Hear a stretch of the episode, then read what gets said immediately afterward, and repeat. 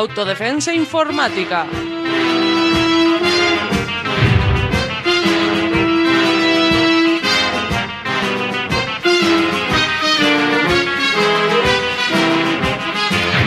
Un programa sobre seguridad y privacidad en la red.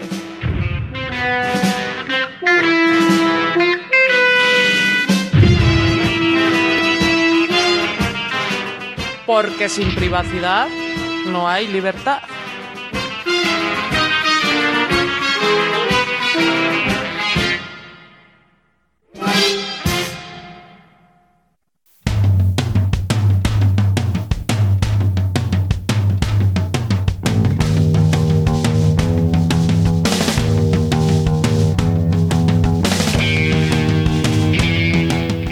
Un hecho curioso sobre la relación de las personas con la tecnología.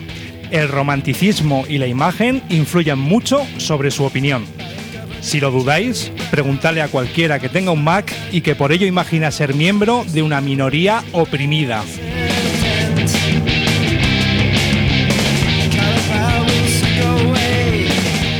No solo no nos ofenden las imágenes manufacturadas, sino que nos gustan. Prácticamente insistimos en ello. Estamos ansiosos por ser cómplices de nuestro propio engaño, pagando por un sistema operativo que nos espía, por el pase a un parque temático o votando a un tipo que obviamente nos está mintiendo.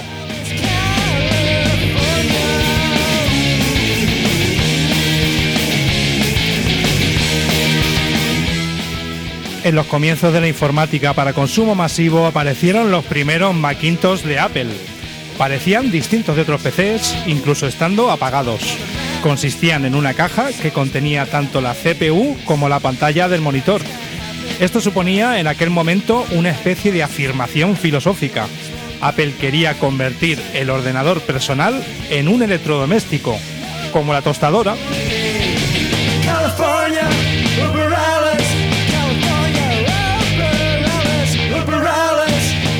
Desde entonces, varios fabricantes nos han ido llenando los ojos y hemos seguido comprando compulsivamente todo tipo de ordenadores cada vez menos versátiles con la excusa de la comodidad.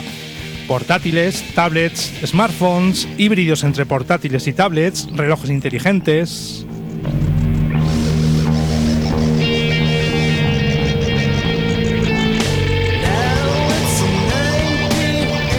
Mientras tanto, las violaciones de la privacidad de las personas a gran escala han venido para quedarse.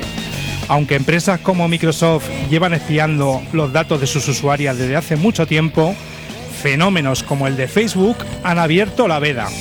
La instalación de Windows 8 nos pide la cuenta de correo para poder empezar a usar el sistema operativo, con lo que relacionan el uso del ordenador con el contenido de nuestros correos electrónicos.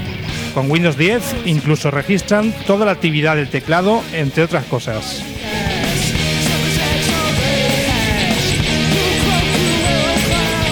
Y de los móviles hay tanto que decir que le dedicaremos un programa en exclusiva más adelante. ¿Realmente es ahí donde nos queremos dirigir? Recordemos, sin privacidad no hay libertad.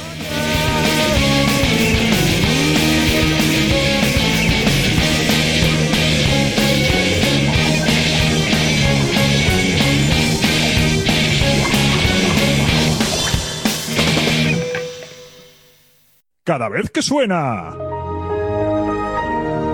Bill Gates mata a un gatito. Ayuda a la comunidad felina. Apoya el software libre. Estás escuchando Autodefensa Informática, un programa de Radio Almaina. Hoy, compra gigas, muere en paz.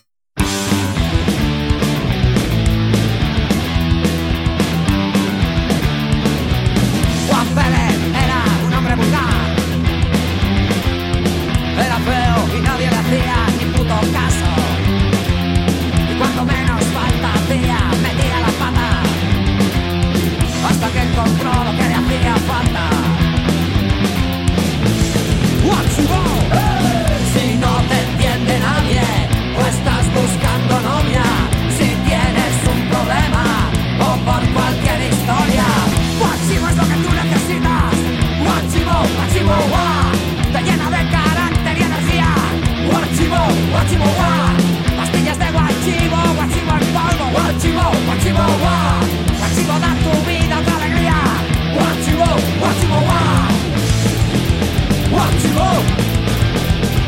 Guachivo, guachivo,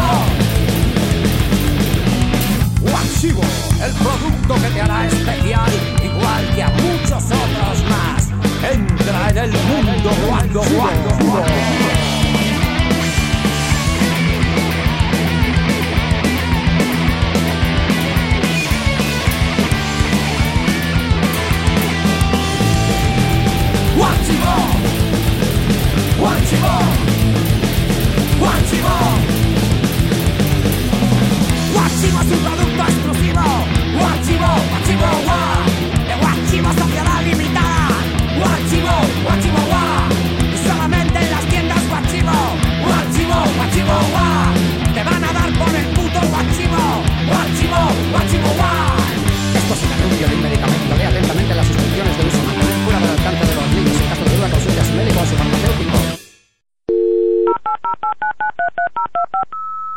Noticias.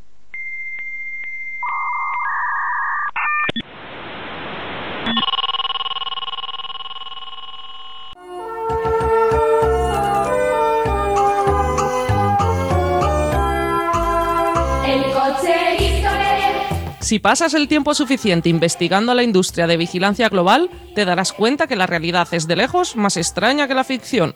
Un ejemplo de esto es el carrito para bebés, que esconde un complejo dispositivo de espionaje y monitorización.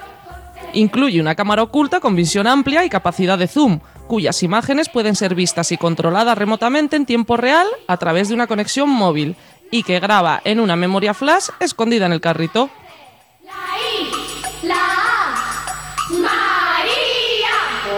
El carrito de bebés espía es solo uno de los muchos productos ofrecidos por varios vendedores de tecnología de vigilancia al gobierno de Colombia, según un nuevo informe del grupo Privacidad Internacional.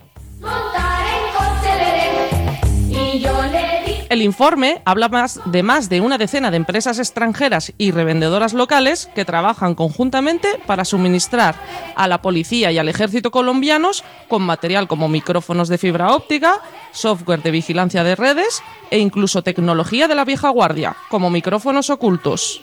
La Las ventas son notables, dada la historia de Colombia en cuanto a pinchajes telefónicos ilegales y los escándalos de espionaje.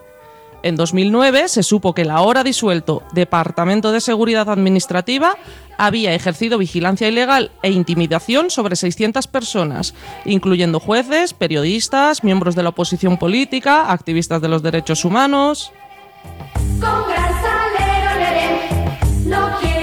La próxima vez que vean un bebé en una silla como esta, tengan cuidado. Sus caras para hacer reír al bebé podrían estar siendo videograbadas.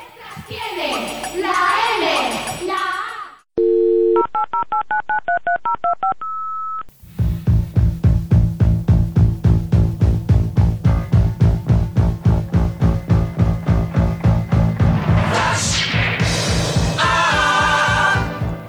Un nuevo informe de la empresa de seguridad informática Cyfort advierte que este último año los anuncios infectados con malware han aumentado un 325%. El malware, recordemos, es software diseñado para infectar los ordenadores de usuarios. El informe avisa que varias páginas web de alto perfil, incluyendo las de algunos periódicos, estuvieron sirviendo malware a través de sus anuncios durante este tiempo.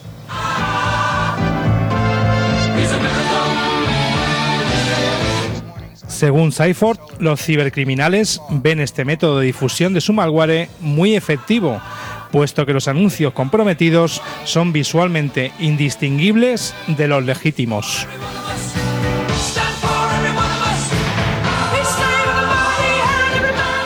El proceso se desarrolla de esta forma. Haciéndose pasar por anunciantes, los cibercriminales aportarán inicialmente anuncios limpios de virus para ir construyendo confianza en las redes de anuncios y en las páginas web que las usan. A continuación, insertan anuncios con malware que infectan los ordenadores de quienes se conecten a esas páginas web. Lo normal es que estos anuncios usen Flash, un complemento para navegadores web, y es precisamente la misma razón por la que cada vez más compañías están acelerando el proceso para dejar de usar Flash.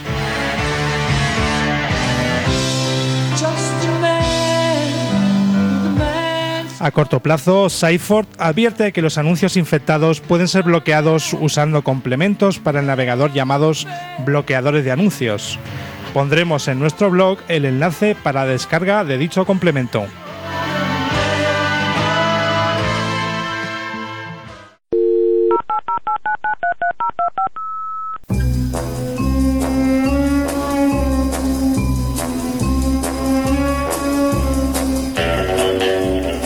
La Asamblea Nacional Francesa aprobó el 5 de mayo y por amplia mayoría la Ley de Información, destinada a prevenir los ataques terroristas, combatir la criminalidad organizada y defender los intereses de la nación.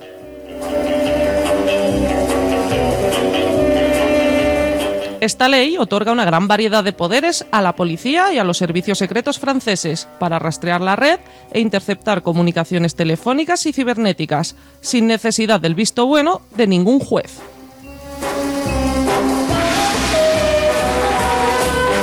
Las redes sociales, las operadoras, los buscadores de Internet o las empresas que alojen bases de datos estarán obligadas a comunicar a los servicios secretos las actividades de usuarios sospechosos.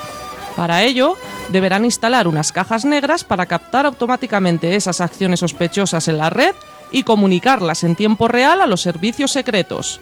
No se controlarán contenidos, pero sí metadatos, direcciones IP, origen y destino de mensajes, tiempo de comunicación, no figurarán nombres, pero será fácil averiguarlos.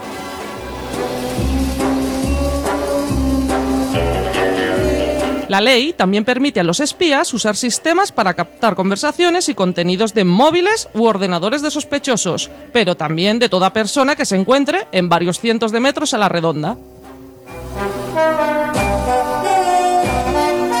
La instalación de balizas de seguimiento en automóviles, la colocación de micrófonos en lugares privados o la entrada a domicilios también estará permitida sin intervención de los jueces. Las solicitudes para realizar estas prácticas se enviarán a un nuevo órgano de control, una comisión formada por juristas, parlamentarios y un experto informático.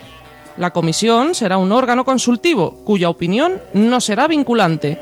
Es el primer ministro quien tiene la última palabra para autorizar o denegar.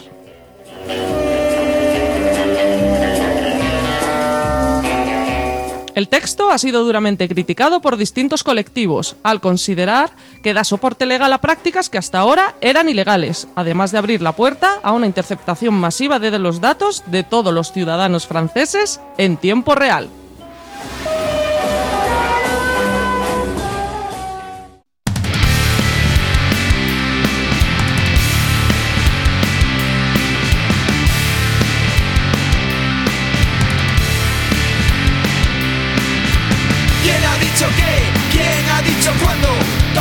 Sabe que el tinglado está montado. En el timo de la vida se van cubriendo etapas. Siempre que respetes las pautas que te marcan. Pero sobre todo lo que más interesa es que antes de jugar vean tus cartas en la mesa. Llegues o no llegues a alcanzar un día tu meta. Se trata de que gastes mucho más de lo que ingresas. Por tus hijos, desde luego que lo vas a llevar claro. Porque a ellos se dirigen todo tipo de reclamos. El culto a cuatro marcas que les venden por la tele. Te convierten en rehén de lo que quieran venderles. Todo se ha montado para que vivas empeñado. Pagándole por vida lo que te van ofertando. Es el círculo vicioso en el que todos caemos. Pero da bastante rabia que se vea tanto el plumero. Desde que nacemos hasta que nos entierran. Somos muñequitos que compran, venden y arriendan. Con el sueldo ya empeñado por las deudas contraídas. Somos dóciles esclavos de los mismos que nos timan. Pagaremos hipoteca hasta los 80 años. Y cambiaremos de coche aunque estemos empufados. El móvil que hace fotos. La cámara digital. DVD. Home cinema. ¿Y qué zarandajas más? Que es todo este. Yo ya está cansado. Y recuerdo lo que dijo un mendigo de mi barrio.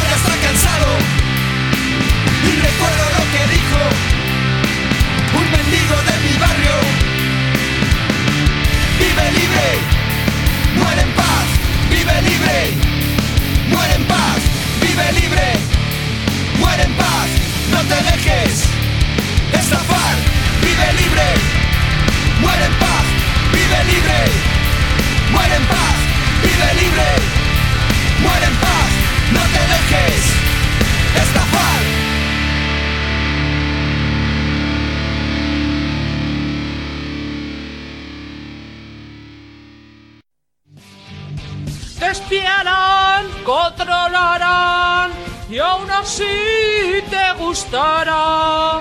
Déjalo, no lo ves que Facebook va a caer. Tiene que caer. Tiene que caer. Esto es Autodefensa Informática en Radio Almaina. Hoy, gigas, muere en paz. Patente estúpida del mes. Estúpida, estúpida, a más no poder. Imagina que el inventor del coche solicitara una patente por cualquier cosa que se mueva en respuesta a comandos dados por humanos. Esta petición absurdamente exagerada nunca debería ser aprobada, ¿verdad?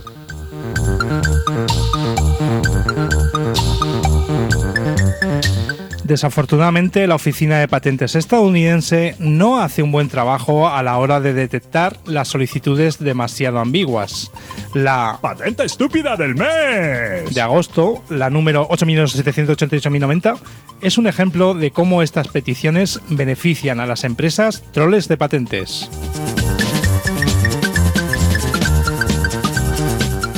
Estas empresas se dedican en exclusiva a demandar a quien haga falta, aduciendo el uso de su patente por absurda que sea.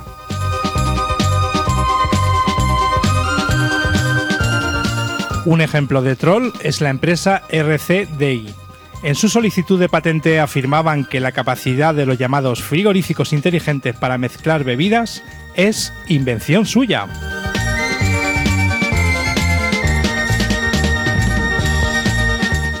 El objetivo es claro, sacar dinero de toda una nueva serie de artilugios conectados a Internet, como televisores, pero también frigoríficos, que empiezan a irrumpir en el mercado. Desde luego que la ley de patentes tiene que cambiar, pero en este caso también cabe preguntarnos, ¿realmente necesitamos frigoríficos conectados a Internet?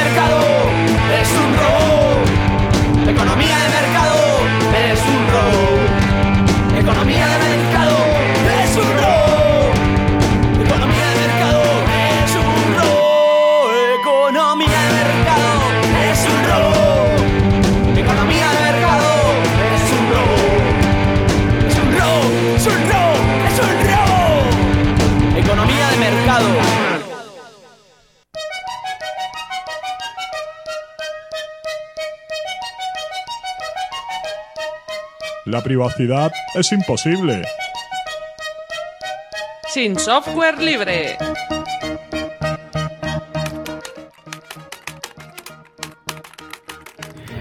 Surfeando por la web nos hemos encontrado con el blog Víctor HCQ y de freeworld.wordpress.com, cuyo autor Víctor se ha prestado a participar en esta sección de software libre. Bienvenido, Víctor. Hola, bien, bien hallado aquí. Muchas gracias por, por, bueno, por, por encontrar el blog y por pensar en invitarme aquí a pasar un rato con vosotros. Claro que sí, un placer. Eh, a petición de Víctor, esta entrevista la hacemos mediante Mambly, un programa de chateo descentralizado con buena calidad de voz y cifrado, además de ser software libre. Después de pelearnos un poco con él, hemos conseguido que no funcione como un walkie-talkie y podemos hablar los dos a la vez. Empezamos la, entrevista. Eh, Víctor, ¿qué podemos encontrar en tu, en tu blog? Bueno, pues en el blog eh, sobre lo que suelo hablar ha ido derivando en varias cosas, pero empezó siendo sobre OpenSUSE y ya ha derivado en hablar no solo de OpenSUSE, sino sobre GNU Linux en general. OpenSUSE, Software- para los oyentes que no lo sepan, eh, de, de código abierto, digamos, ¿no? De fuente abierta, el software de fuente abierta. Mm. sí, una de las distribuciones de GNU Linux. Que Ah, bueno, existen. puse OpenSUSE, perdona, me he equivocado yo. OpenSUSE, vale, sí, distribución. Sí, Mm. sí, sí, una de las distribuciones de GNU Linux que existen. Soy usuario desde que empecé con esto, es la que instalé al principio y es la que mantengo en todos mis PCs. Ujú. Y bueno, pues eso, OpenSUSE en general, eh, GNU Linux en general, eh, y bueno, ya derivando más cosas sobre software libre y todo un poco, un poco en el mundillo este. Vale, vale. Hemos visto que tu blog tiene una licencia Creative Commons. ¿Por qué elegiste concretamente esa licencia?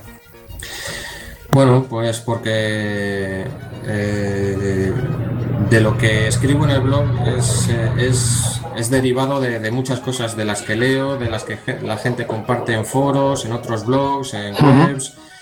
Entonces eh, me parece que es lo más lógico porque no realmente lo escribo yo, pero no me pertenece al 100% ni, ni mucho menos. Entonces creo en el conocimiento colaborativo y hay que eh, tratar de que eso no encerrarlo en licencias y en copyrights que, que- que no llevan a ningún sitio. Hay que permitir que se expanda el conocimiento y, y eso es lo que hago. Con esta licencia tú puedes coger cualquier parte del blog y republicarlo ponerlo en otro sitio, siempre atendiendo pues, a eso, a la licencia, diciendo de dónde lo has sacado y compartiendo tu material con, el- con, el mismo, con la misma libertad. De hecho, es algo que hacemos, que hemos hecho de hecho varias veces para nuestro programa para autodefensa informática. Hemos fusilado tu blog, tu blog, al igual que otros. Y ahí está, ahí está ese contenido para que, para que llegue a más gente. Vale, eh, también en tu blog podemos encontrar el boletín mensual de la Free Software Foundation, la Fundación de Software Libre, traducido al castellano. Eh, ¿Puedes hablarnos de cuál es tu participación en este, en este proyecto? Sí, eh, pues realmente no sé cómo, cómo empecé a, a colaborar en el boletín, ya no me acuerdo cómo fue, pero bueno, eh, ahora lo que hacemos es que mensualmente la Free Software Foundation edita un pequeño boletín con las noticias, pues eso, más relevantes del, del software libre o del mundo de, de- de esto del- de, la, de la Free Software Foundation y lo edita en inglés y lo que hacemos es pues eh, editarlo en español solo el boletín no todas las noticias a las que se refiere sino solo el boletín después cada uno pues Ajá. si le interesa más pues tendría que profundizar en las noticias en inglés Eh, eh, es eh, cualquiera que lo esté escuchando puede unirse al grupo somos real- actualmente pues nada somos muy pocos tres o cuatro que en muchas ocasiones algunos no pueden participar por cuestión Hmm. de tiempo tal al principio lo hacíamos en una lista de correo ellos enviaban los ítems a traducir y lo íbamos traduciendo ahora lo hacemos mediante un servicio PAZ de la. Free Software Foundation de Europa que lo utilizamos ese y pues nada, eh, subimos el texto en inglés y cada uno va eh, traduciendo, corrigiendo o los, los campos a traducir. Cuando lo tenemos, lo mandamos en, en formato Markdown y ellos lo publican. Y yo me hago, yo para darle un poco más de publicidad y tal, pues lo publico en mi blog, pues un extracto de algunas noticias. El, el boletín es más amplio y bueno, pues es solamente un, un- un aperitivo para que la gente lo consulte y, y vea las noticias. Eh, ahora una pregunta un poco más general. Eh, ¿Por qué empezaste a usar software libre? Bueno, eh, empecé a usar software libre sin saber que era software libre, pues porque realmente, sí, eh, realmente empecé a usar eh, OpenSUSE hace tiempo, pues como, bueno, pues eh, me, lo, me lo comentó un amigo y tal, bueno, pues eh, lo instalé, estuve migrando y tal, y poco a poco pues te vas involucrando un poco, ¿no? Vas viendo que este tipo de software es, es algo distinto a lo que estabas acostumbrado, porque bueno, como el 90% de la gente, pues empiezas con Windows. Con Windows, claro. Mm, Entonces eh, vas viendo que esto que lo hace gente, que es una comunidad, que, que puedes participar, que te escuchan, que tienes canales abiertos para, para involucrarte y tal. Entonces, al principio ni idea de que era software libre y poco a poco pues, te vas involucrando y, y metiendo un poco más y hasta que vas conociendo, leyendo y metiéndote y siendo un friki ya total como Vale, vale. Entonces, con respecto al tema este de la privacidad, ¿recomendarías el uso de software libre incluso a la gente que no tiene nada que esconder? Es, eh, claro, es, eh, como ya te digo, es, una, es la opción ética. ¿no? Eh, una vez leí eso y me gustó, hice un artículo sobre eso. Es la opción ética. Creo que el software libre debería estar más presente en instituciones y, por supuesto, en la educación. O sea, Hmm. los centros educativos deberían fomentar, usar, eh, difundir y herramientas de software libre, porque se centran mucho, mucho en la, en la privacidad, en la- el, perdón, en el software privativo Sí. y dejan de lado pues eso, las opciones libres que existen, muy, muy válidas y, y que, que con el aporte de más gente podrían ser todavía incluso mejores. De acuerdo. Vale, volviendo un poco a tu, a tu blog, el 13 de septiembre vimos que publicaste una noticia en la que decías que te habían bloqueado tu cuenta en Twitter. Eh, ¿Puedes explicarnos un poco qué pasó? Bueno, pues eh, la, eh, la verdad es que no lo sé muy bien. Solo- solamente sé que, que, bueno, tenía una cuenta en Twitter, ¿no? A- esto es un poco contradictorio, pero bueno, el ser humano está lleno de contradicciones, no soy una excepción. Sí. Y bueno, utilizaba este, esta red privativa y este servicio centralizado pues para difundir y tal. Al final está ahí la gente y tienes que ir allí a, a dar la coña, ¿sabes? Porque es Ya. donde, donde puedes llegar a más gente. Para conectarme a... No sé si... La verdad es que no sé por qué me han cerrado la cuenta, porque tampoco les he pedido explicaciones. Simplemente accediendo a, a la web, vamos, a Twitter, Sí. me decía que no podía, que mi cuenta, que tenía una actividad sospechosa, bueno, no sé muy bien. Mm, eh, Después he leído que es más, que ha ocurrido a más gente que como yo no es mediante el navegador Tor. Ajá. Entonces, no sé si ha sido por esto o porque no les gusta a Twitter que te conectes de manera anónima o por qué. mm, Pues, eh, eh, pues, eh, a partir de ese día no pude eh, comunicarme más con todos los seguidores y pues, pues difundir Hmm. por, esa, por esa red. Pero bueno, mm, no es el fin del mundo porque existen cientos de alternativas, bueno, cientos igual. Igual pero existe- pero- existe- existen otras alternativas libres y, Ah. y no, vamos, hay redes sociales libres a las que pertenecía ya antes de, de- de- de- Sí. de esto y, y ahí sigo. Ahora me tienen que soportar más porque soy más activo allí. Pero bueno, mm, realmente no lo sé por qué es. Intuyo que es por por, eh, por usar Tor, pero Sí. no lo sé, no lo sé realmente. Entonces no, no lo echa mucho de menos el uso de Twitter. Mm, no, eh, hay gen- al blog siguen llegando entradas desde allí porque hay gente que sigue compartiéndolo, las Ah. nuevas entradas. Sí que, bueno, pues había- era una forma, una forma de comunicarte con ciertos colectivos o cierta gente que solo está allí. Es una pena, pero bueno, no, Ah. no es un... No, no, no, no me ha causado ningún trauma así Vale. espeluznante. ¿Y qué, qué usas ahora en vez de, en vez de Twitter? ¿Qué otra Eh, sí, antes de Twitter ya estaba, ya utilizaba Genus Social, en el nodo de quitter.no Hmm. y Diáspora. Bueno, también uso Pampayo algo menos, pero bueno, también Hmm. mm, suelo entrar, compartir y ver la gente por ahí. Pero bueno, Diáspora y Genus Social son las son las redes por las que más ando ahora. Vale, vale. Bueno, Así que todos los que me seguiesen en, en Twitter, pues pueden pasarse por ahí ya lo sabéis. Tenéis que pasaros por, y seguirme por por, estas ahí. otras. vale. Eh, ya las- la, última pregunta. En Autodefensa Informática tenemos un archienemigo declarado, que es Facebook. ¿Qué opinas tú de estos datos traficantes? Bueno, pues eh, hace un tiempo traduje un extenso artículo de Richard Stallman hablando sobre el, el archienemigo este de Facebook y, y Mark Zuckerberg y su maldita herramienta. Eh, Y bueno, pues ahí la tengo. Tenía pensado siempre escribirlo, pero como era muy largo el artículo, bueno, me daba mucha pereza. Ya un día Hmm. me puse y, y ahí lo tengo. La verdad es que no uso Facebook, no, nunca he tenido Facebook, ni de manera personal, ni en el blog. Hmm. En el blog no puedes encontrar el botón para compartir en Facebook, aún así llegan, llegan entradas de Facebook al blog. Sí.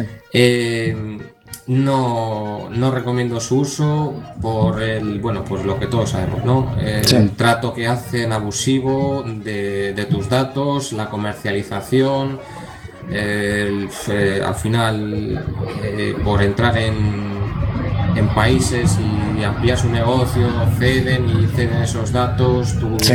privacidad a gobiernos, a- los venden a empresas, bueno, es, es, es, un, es una aberración lo que hacen, ya no so- con los usuarios que comparten en Facebook, sino con todo lo que compartes cuando das al botón de me gusta y todo esto. O sea, Sí. no, no, no uso Facebook, no lo, no lo aconsejo. No, mucho menos aconsejo la aplicación de Facebook en el, en el teléfono. En el móvil. Eh, hace todavía un uso más intensivo de tus datos. Y, so- y pues eso, siempre digo lo mismo, ¿no? Que no subas fotos personales a Facebook, Ajá. no compartas tu vida en Facebook, porque esto, bueno, ahora tenemos, las nuevas generaciones tienen mucha costumbre o lo ven algo normal el compartir cada, cada, cada cosa de- en, en Facebook o en otras redes sociales privativas, Sí. exponiendo toda su vida privada. Y mucho menos tampoco subas fotos de terceras personas sin su consentimiento en Facebook ni las catalogues, porque si tú quieres usarlo, úsalo, pero yo no lo quiero usar, no subas mis fotos a Facebook. Hmm. Y eso, no subas fotos de menores, ni aunque sean tus hijos, tus, tus sobrinos o lo que sea en Facebook. Y bueno, no, es, es algo que la información está ahí, creo que hay que darla a conocer, de que, bueno, pues utilizan tus datos, los venden, negocian, y, y hay empresas que, que, que las utilizan y quién sabe, quién sabe, que alguna vez va a ser en- va a ir en, en tu contra. O sea, Claro. que mejor Claro. obviar esa, esa, Realmente no, no sabemos qué, qué uso futuro le pueden dar a esos, a esos datos y sabemos que hay países en los que eh, han cambiado las leyes y lo que ayer era legal hoy es ilegal, con lo cual Claro. se lo estamos poniendo en bandeja. Claro, tienen en bandeja eso, tus, tus datos, lo que has hecho, Hmm. a quién sigues, de quién eres amigo, si los bancos saben si cuánto cobras, si pueden darte Hmm. préstamo, bueno, eh, los, los, bueno, no sé, es, es, es mucho el, el tráfico de datos de tu vida personal que, que Hmm. saben más de ti. Cuando te los ponen, realmente eh, piensas, pero, pero ¿es verdad esto, todo lo que dicen? Y Hmm. sí, es, es, es verdad y creo que es más verdad de lo que, que pensamos. Sí. Muy bien, pues por nuestra parte, Víctor, poco más. Nos despedimos y dándote muchas gracias por participar en Autodefensa Informática. Oye, pues nada, muchas gracias a vosotros eh, por, el, por el programa y por la oportunidad aquí de, de hablar y oye, pues un, un placer de verdad. Venga, hasta pronto. Hasta luego.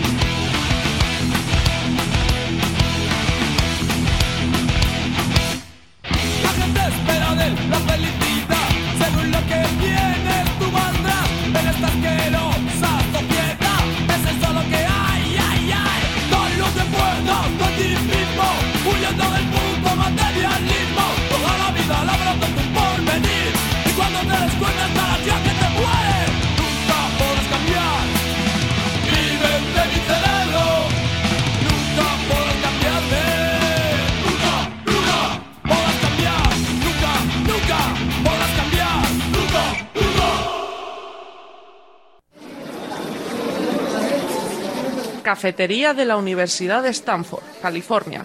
Larry Page y Sergey Brin, futuros capos de Google, comienzan a maquinar.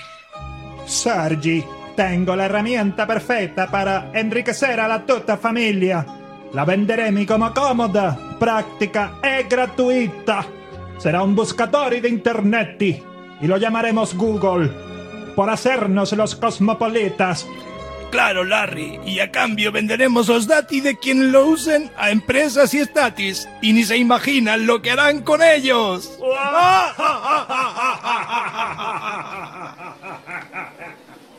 Esto es Autodefensa Informática, en Radio Almaina. Hoy, compra gigas, muere en paz. ¡Izquierda! Tú no eres de izquierdas, derecha.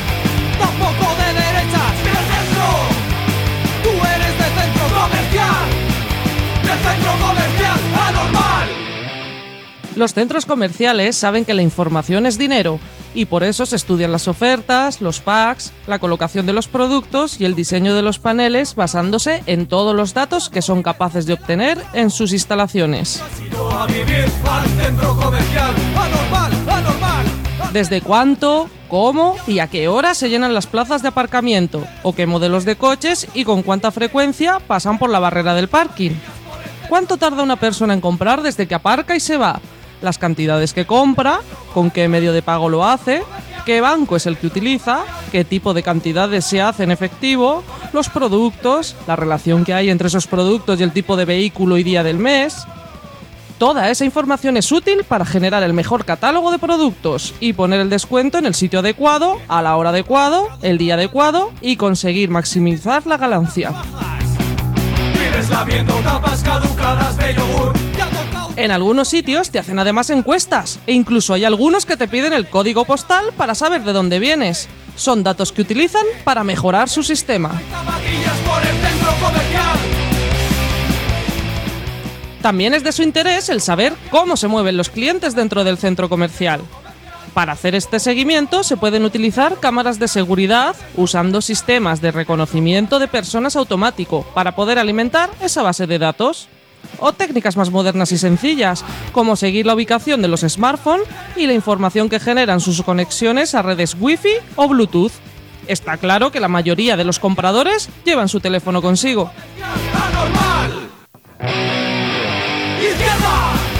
Utilizar un smartphone para seguir a un usuario dentro de una tienda les permite saber por dónde se mueve, qué dispositivo tiene, la marca de su coche, su modelo, lo que ha comprado, cuánto se ha gastado y cómo suele comprar. Esta información se usa para satisfacer a los clientes, obteniendo por tanto mayor beneficio. Que de casa te has cambiado. Seguir a un smartphone es tan sencillo como poner puntos de acceso Wi-Fi gratuitos que vayan reconociendo los diferentes dispositivos. Pero también se usan programas espía que informan, por ejemplo, de si están en el pasillo de los yogures desnatados o en el del papel higiénico.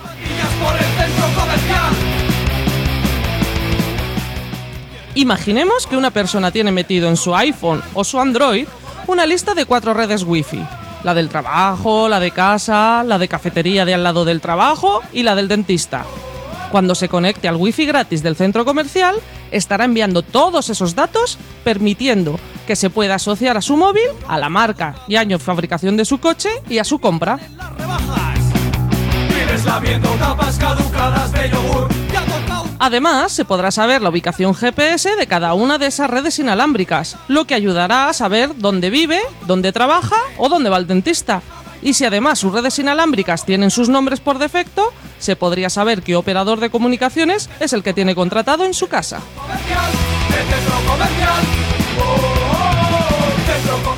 Además de Wi-Fi, los móviles también utilizan Bluetooth, cuyos datos pueden ser monitorizados para generar patrones de seguimiento y movimiento.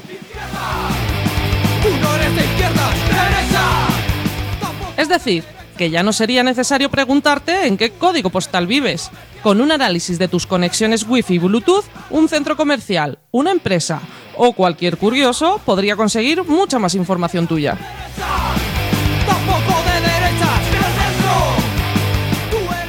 Queda claro pues por qué las grandes tiendas dan acceso a Wi-Fi gratis. Si no quieres que te rastreen, apaga todas las conexiones inalámbricas y el Bluetooth al entrar en un centro comercial.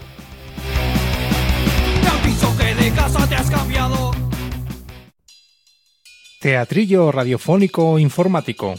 Teatrillo morfológico liposintático. Teatrillo radiofánico linfático. Teatrillo inforfónico. Bueno, pues eso.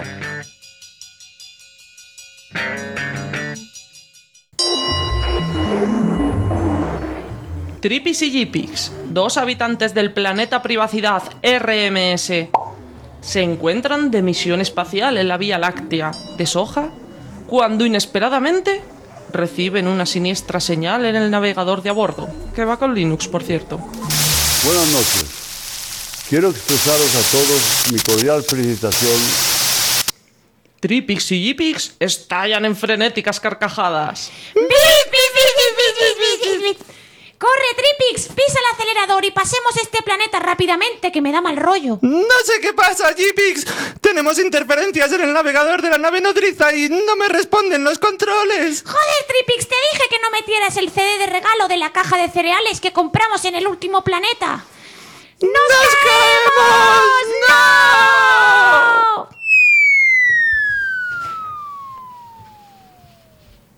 Tripis y Jipix detectan en la lontananza un inhóspito lugar en el que poder hacer un aterrizaje de emergencia.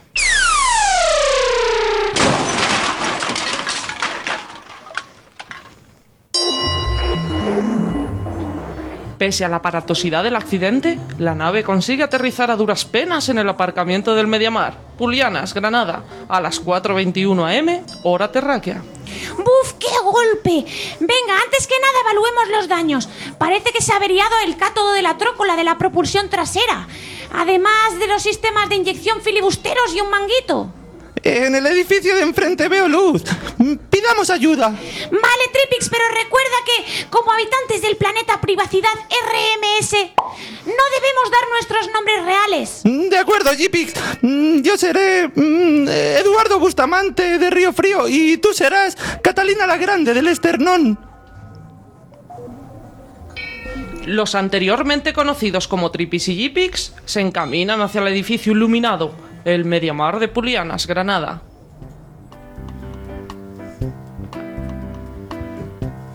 En el interior solo se encuentra un humano reponiendo mercancías terrícolas en las estanterías, cuando de repente ve a Tripix y a Jipix. Joder, vaya dos tipos más raros. Elegí un mal día para dejar el pegamento. Saludos, terráqueos. Mm, Somos Eduardo Bustamante de Río Frío y Catalina la Grande del Esternón y precisamos diversos artefactos tecnológicos. Ah, pues a mí me llaman en los tites. Y trabajo aquí de reponedor porque mi jefe dice que no se vende. Es una emergencia. Necesitamos un intercomunicador galáctico exponencial, un iluminador hiperespacial portátil y un receptor de coordenadas cuánticas. ¿Y cuántico necesitáis? Solo uno de cada. Mm, Gracias, humano Loctite. Pues no me queda nada de eso, pero tengo un móvil que lleva WhatsApp, linterna y GPS por 39.95. Tripis y Jipix cuchichean entre ellas. Pero ¿es posible que sigan usando WhatsApp en este planeta? Si ya nos lo decían en el centro de aprendizajes cerebrales que eso se usaba antiguamente para espiarse entre terráqueas. ¿Y lo de la linterna?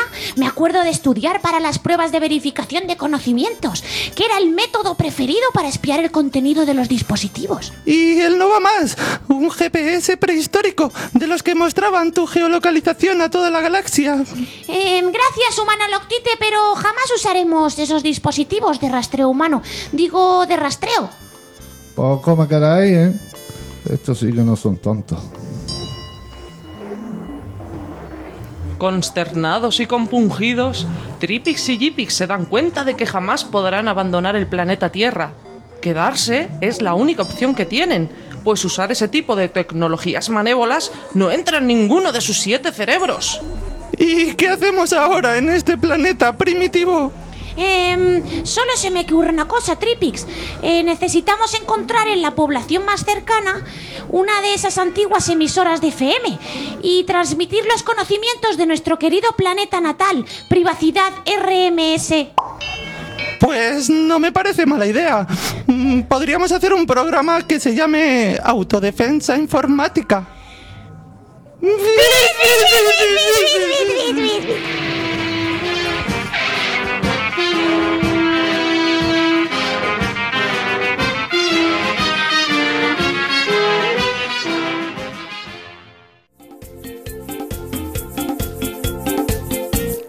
Privacidad, privacidad.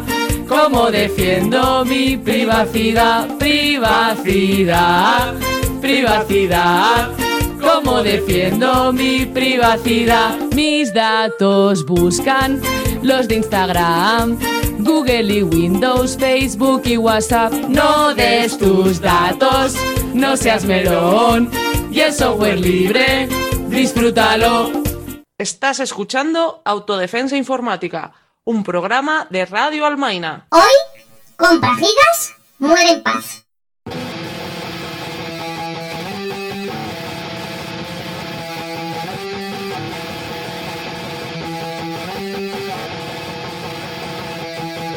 Por encima del humano y lo divino, vosotras, vosotros y vuestro dinero. Por encima del humano y lo divino, vosotras, vosotros y vuestro dinero. Por encima del humano y lo divino, vosotras, vosotros y vuestro dinero. Por encima del humano y lo divino, vosotras, vosotros y vuestro dinero. Entre el gusto por Armani, la adicción a la cocaína, se encuentran los límites reales de los que se hacen llamar importantes. Duda la duda ya no forma parte del ideario de los triunfadores. Los escrúpulos duran lo que tarda, lo que tarda en llegar el dinero fácil. Para los débiles quedan reservadas las viejas y las nuevas enfermedades, la marginación la más silenciosa. El podrido silencio de sus podridas bocas en economía como en la vida. Los liberales saben bien de quién es la mano invisible que cierra las puertas y abre las heridas, que empuja al suicida a convertirse en suicida. Por encima de lo humano y lo divino, vosotras, vosotros y vuestro dinero. Debajo de los donde se acumulan las filas de cadáveres que aún respiran esa mezcla de hambre, alcohol y heroína. A nosotros podéis engañarnos, pero no a nuestros estómagos. El discurso de los vencedores resulta amargamente compasivo.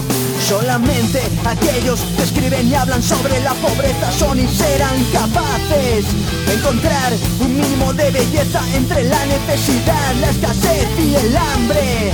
La lástima no es suficiente, la caridad duele, la limosna es parte del terror que nos lleva a padecer en silencio porque nos hacéis parecer invisibles.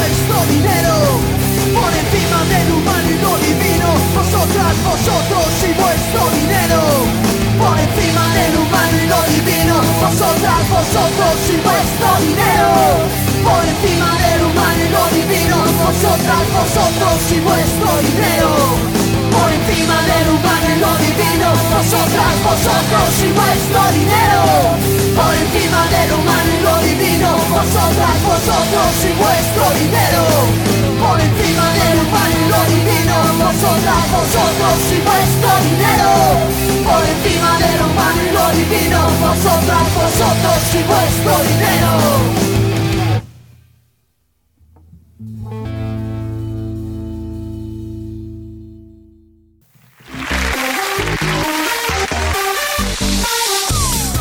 Y hasta aquí ha llegado el programa de hoy. Puedes escucharnos en Radio Almaina los miércoles a las 8 de la tarde y los viernes a la 1 del mediodía.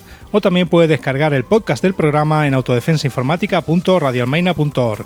Además, puedes escucharnos en Radio Ela, Radio Topo y Radio Cuca. Gracias por la difusión. Este colosal esperpento digital no habría sido posible sin la colaboración de este magnífico elenco.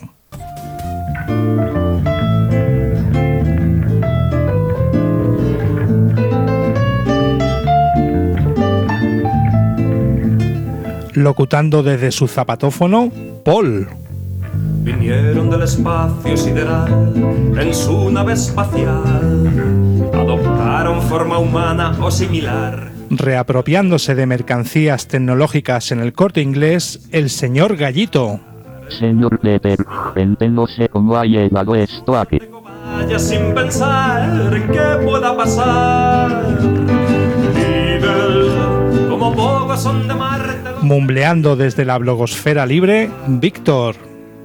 Lidl, el mercado que podría despegar en busca de su hogar.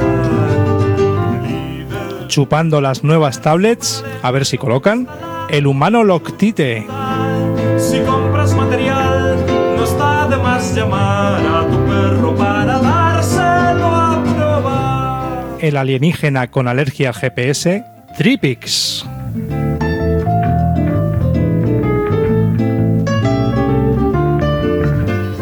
La extraterrestre que rechazó un smartphone, Jeepix.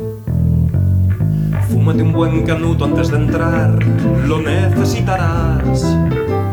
Aporreando su viejo Pentium 2 desde el planeta Privacidad RMS. Y en labores de guion, producción, locución y estulticia supina, Vane y Antonio. Es que hay algo allí, más bien paranormal.